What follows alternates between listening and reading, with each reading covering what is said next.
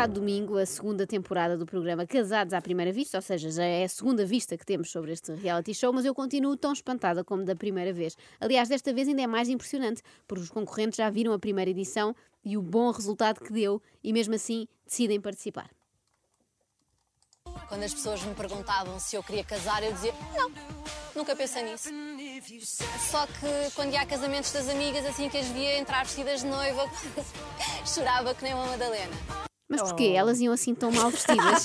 o susto era assim tão grande? Mas e, porquê é que se diz essa expressão? Chorar que nem uma Madalena? Madalena. Não sei, mas talvez seja uma expressão bíblica, não sei. Sim, não, com Maria. Madalena Pois é, chorou ver. bastante. Não com o bolo em si. não, não, não, esse não chora. Não, agora a sério, eu gostava mesmo de perceber porque é que as pessoas se inscrevem nisto. Inscrevi-me nos Casados à Primeira Vista porque acredito efetivamente na ciência e quero ser feliz.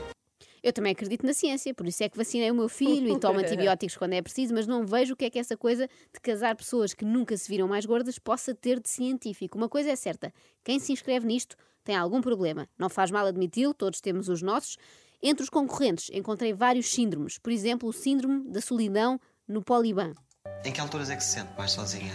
Às vezes quando tomo banho, a água a cair ali, acho que me sinto carente, mas Que sítio estranho para uma estranho, pessoa é se sentir verdade? sozinha no banho. Eu não me sinto. Se há sítio onde eu quero estar sozinha de facto é no chuveiro. Se não faz lembrar aquela cena do Psycho, o Aham, filme, lembram-se em que aparece um claro. tipo com uma faca no duche. Outra patologia que encontrei entre os casados à primeira vista foi síndrome do frigorífico. Porque ele depois também diz que é visto como um frigorífico nas relações amorosas, ou seja, totalmente eh, fechado e gelado, não é? Frigorífico, bonito. fechado e gelado. Não é nada assim que eu vejo o meu. Está sempre recheado e aberto. eu vou lá muitas vezes. Isto, no fundo, é como ter o copo meio cheio ou, ou meio vazio, não é? Há ainda o concorrente que sofre de nomadismo. Sou professor de Educação Física, já passei por quase 27 escolas. Isso tudo, ao longo da vida, fez-me não conseguir ter estabilidade. Antes 27 escolas do que 27 namoradas. Era um currículo que deixava a noiva. Mas ele, ele diz que tem pouca sorte ao amor. Acho que 27 namoradas deixava a noiva mais preocupada. Mas por acaso, está aqui mais uma razão para o Ministério da Educação começar a tratar melhor os nossos professores. 27 escolas. É verdade. O homem tem 30 e poucos anos. Assim é normal que não consiga casar. Quando começa a conhecer os colegas, é colocado noutro agrupamento escolar, não dá?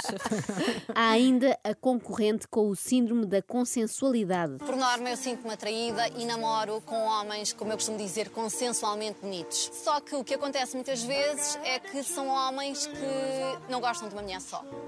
Gostam de mim, em teoria, pelo menos é o que dizem, e gostam de outra.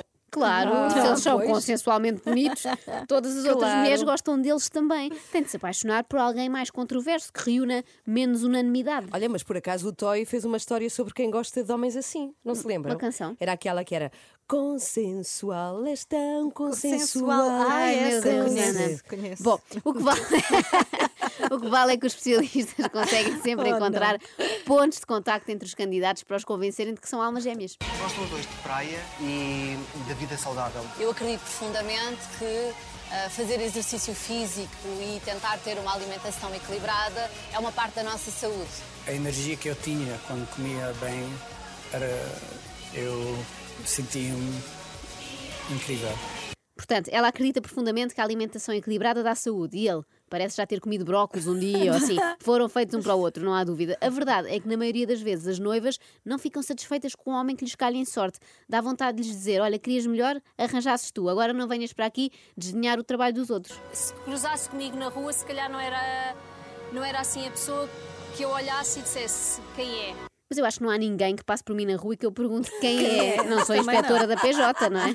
Quem é? Quem é? Mas as amigas da noiva e damas de honor e não sei o quê também não ajudam nada. Reparem no que esta. Têm que estar atentas para ver o que esta comenta em, em surdina. Já foi simpático, se não for um parvalhão. Mas tem, tem ar de ser muito simpático, fofinho. Sim. Portanto, a senhora diz entre Espera. dentes: se ele não for, For um, um parvalhão, parvalhão. é que não faz a coisa por menos. Podia ser só um parvo, não é? Mas é logo um, parvalhão, parvalhão. que é um parvo gigante. Felizmente, lá pelo meio, há sempre uma ou outra amiga que está mais entusiasmada. Eu vi a minha amiga a pegar um braço de um estranho, como se já o conhecesse. Foi fantástico. Fantástico! Uau. Não era o adjetivo que me estava a ocorrer. Pegar é no braço fixe. de um estranho, é, normalmente ou é engano, acontece muito, é na Galvão, não é? tipo engano, aqueles é. miúdos que dão a mão a, a- a achar que é a mãe e depois não é.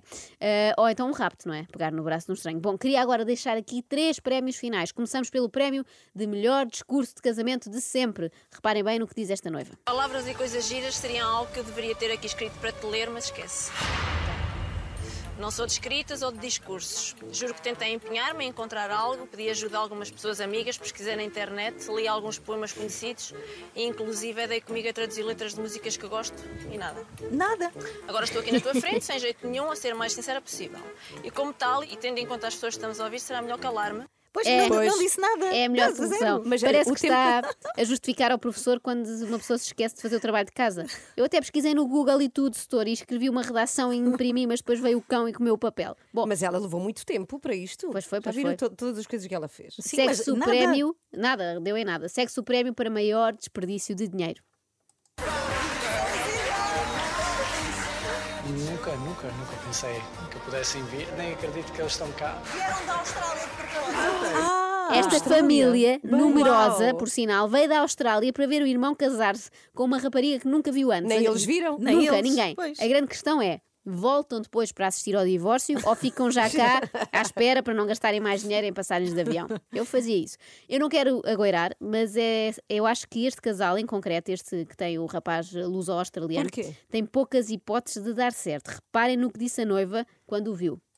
Qual é a probabilidade entre milhares de candidaturas eu vir eh, calhar no altar uma pessoa que eu conheço e com quem eu já saí uma vez? Ai, já? Claramente não foi amor à primeira vista. Ah, pois não. Talvez vendo mais 40 vezes a chama se acenda.